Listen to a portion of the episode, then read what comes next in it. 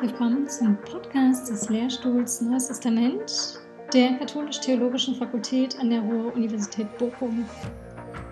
Der Lehrstuhlinhaber ist Professor Thomas Söding. Mein Name ist Alexandra Brandt. Ich bin wissenschaftliche Mitarbeiterin und der Host dieses Podcasts.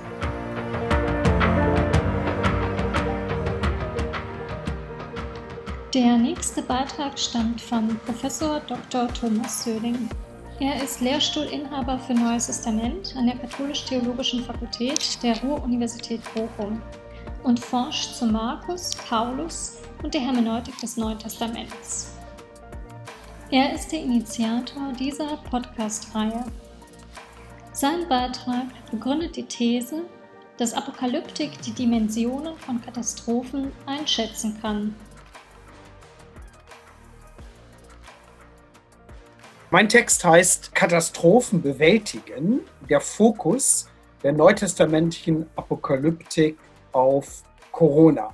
Es ist nicht das erste Mal, dass ich exegetisch zu Corona, ähm, zu Covid-19 ähm, geäußert habe. Ich habe zunächst mal über Quarantäne und Transzendierung der Quarantäne äh, etwas auf Feinschwarz äh, geschrieben. Ich habe dann in einem internationalen Band über Grenzen äh, der Nächstenliebe, vielmehr durch, über Nächstenliebe durch Distanz äh, waren, geschrieben. Ich hatte dann ein größeres Interview ähm, mit Radio Horeb, in dem ich dann eine These vertreten habe, nämlich, dass Apokalyptik in der Lage sei, die Dimensionen von Katastrophen richtig einzuschätzen. Und das habe ich aber nur in dem Interview einfach mal so behauptet. Ähm, und jetzt wollte ich die Gelegenheit wahrnehmen, äh, äh, dieser Behauptung eine Begründung nachzuschieben. Neben Erdbeben und Hungersnöten, Krieg und Bürgerkrieg gehören Seuchen zu den Geißeln der Menschheit. Das Neue Testament betrachtet sie mit den Augen der potenziellen und realen Opfer.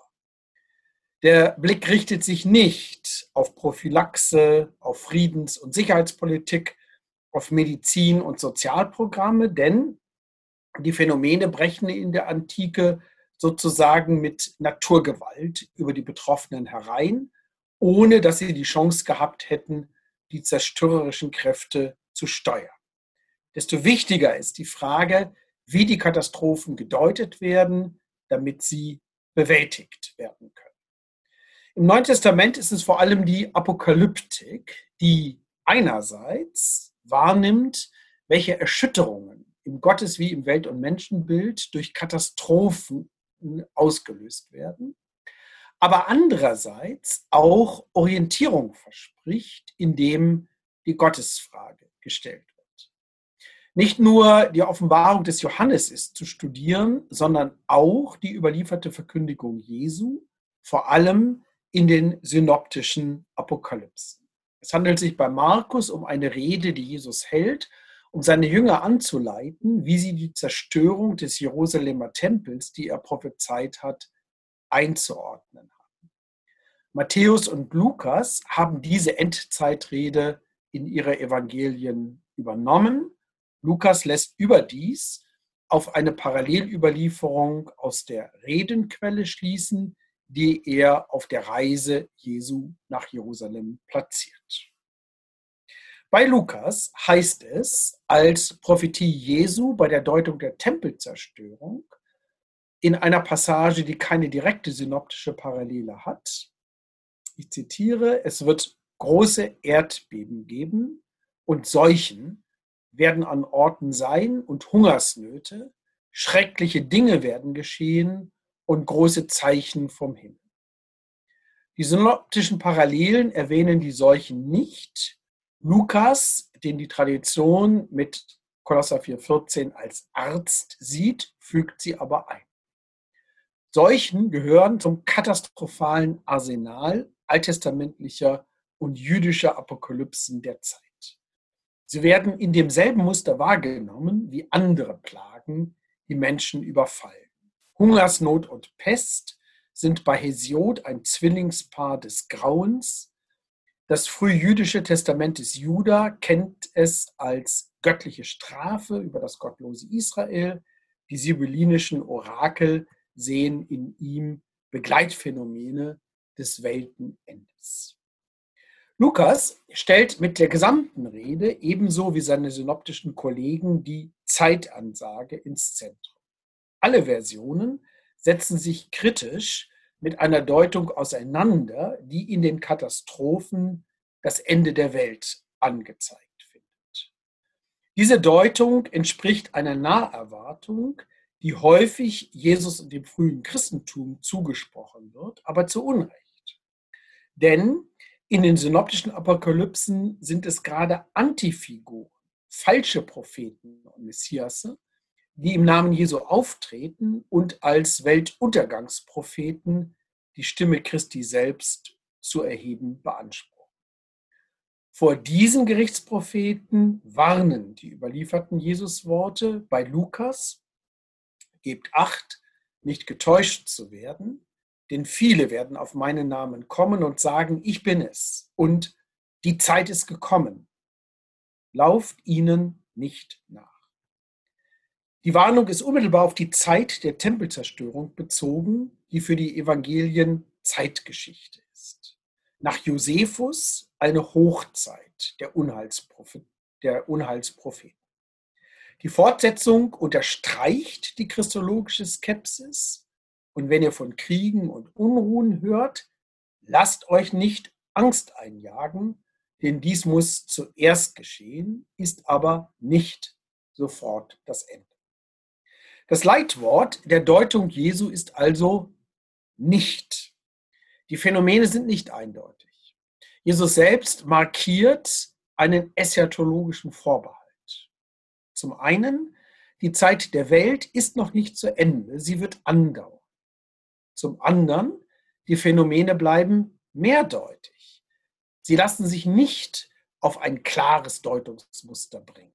Die Aufmerksamkeit richtet sich nicht auf die theoretische Frage, welche Bedeutung Katastrophen im Heilsplan Gottes wohl haben können, etwa als Strafe, als Prüfung, als Weckruf. Der Fokus richtet sich vielmehr auf die Frage, wie die Krisen erfahren werden und wie sie zu bestehen sind.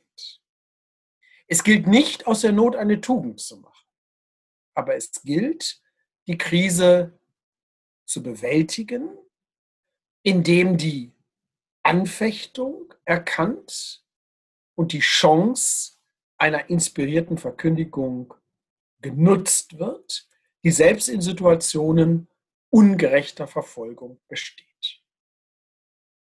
Wenn also die Verweigerung gegenüber der Eindeutigkeit einer theologischen Erklärung geschichtlicher Katastrophen kennzeichnend ist, worin besteht dann die Aufklärung? Drei Aspekte. Erstens, die Apokalypse ist realistisch. Der Blick auf das Ende hilft, die Dimensionen einer Katastrophe richtig einzuschätzen. Die Zeit wird andauern. Und solange die Zeit währt, wird es immer wieder Seuchen und Hungersnöte, Kriege und Bürgerkriege, Erdbeben und Tsunamis geben. Alle werden schlimm sein, aber enden. Und damit neue Zeiträume öffnen, neue Katastrophen bringen und neue Herausforderungen stellen. Ohne diese Realistik wären weder Seuchenbekämpfung noch Hochwasserschutz weder Verteidigungspolitik noch zivilgesellschaftliches Engagement, weder Welternährungsprogramme noch Soforthilfen entwickelt worden. Jede dieser Katastrophen wird für Menschen das Ende sein, aber nicht für die Menschheit. Wie sich diese Zukunftsprognose zur Gefahr einer atomaren Weltzerstörung oder einer viralen Todespandemie verhält, ist neu zu diskutieren, und zwar mit dem Ziel, die Untergangsszenarien zu vermeiden. Zweitens, die Apokalyptik macht Hoffnung. Nicht bei Lukas, aber bei Markus und Matthäus steht das Bild der Wehen, deren Anfang zu sehen sein soll. Die Metapher macht einerseits den Zusammenhang mit dem Weltenende andererseits den Unterschied zu ihm sichtbar. Der Anfang ist ein Auftakt, der alles, was folgt, bestimmt. Es gehört demnach zum Prinzip Welt und zum Prinzip Geschichte, dass Katastrophen passieren. Wenn diese Ereignisse Wehen sind, haben sie, wie Paulus das im 1. Thessalonicher Brief Kapitel 5 äh, auch so geschrieben hat, drei Aspekte. Sie sind erstens schmerzlich, sie haben zweitens ein Ende, das aber noch nicht eintritt, wenn die Wehen einsetzen. Und sie führen schließlich, so Gott will, zu einer glücklichen Geburt. Mit dem Bild einsetzender Wehen wird der Schmerz eingefangen, den Menschen erleiden, aber auch das Ende dieses Schmerzes, der auf eine glückliche Wendung hoffen lässt. Und drittens, die Apokalypse verleiht Kraft. Die Bewältigung der Krise hat der Jesus-Tradition zufolge zwei Aspekte. Zum einen ihre Wahrnehmung als ungerechtes Leid, das zur Anfechtung wird und Empathie fordert. Zum anderen ihre Transformation als Kairos der Martyrier. Beides gehört zusammen im Zeichen der Kreuzesnachfolge. Die Ungerechtigkeit wird weder harmonisiert noch perhoristiert, sondern wahrgenommen, hingenommen und angenommen als Möglichkeit, Zeugnis abzulegen in Wort und Tat. Die Zerstörung des Tempels von Jerusalem war weder das Ende der Welt noch des Judentums. Die Seuchen, seien sie noch so global und letal, sind weder das Ende der Welt noch der Menschheit. Das griechische Wort Katastrophe zeigt ein Ende an, das eine Wende wird, zum Guten oder zum Bösen. Wohin sie führen soll und kann, ist klar, zu Gott. Wie sie sich vollzieht, das gilt es in der Nachfolge Jesu mit den Augen des Glaubens zu entdecken. Corona schärft den Blick für die Endlichkeit der Welt, die Krankheit und Verletzlichkeit, aber auch für die Hilfe in der Not. Wer an Jesus glaubt, ist nicht außen vor, sondern mittendrin. Corona, so ein schmerzvolles Ereignis, das etwas Neues entstehen lässt. Dieses Neue gilt es zu erkennen und zu gestalten. Corona kann depressiv machen, aber im Licht des Glaubens betrachtet auch Kräfte freisetzen, die Krise zur Stunde des Glaubens zu machen. Vielen Dank.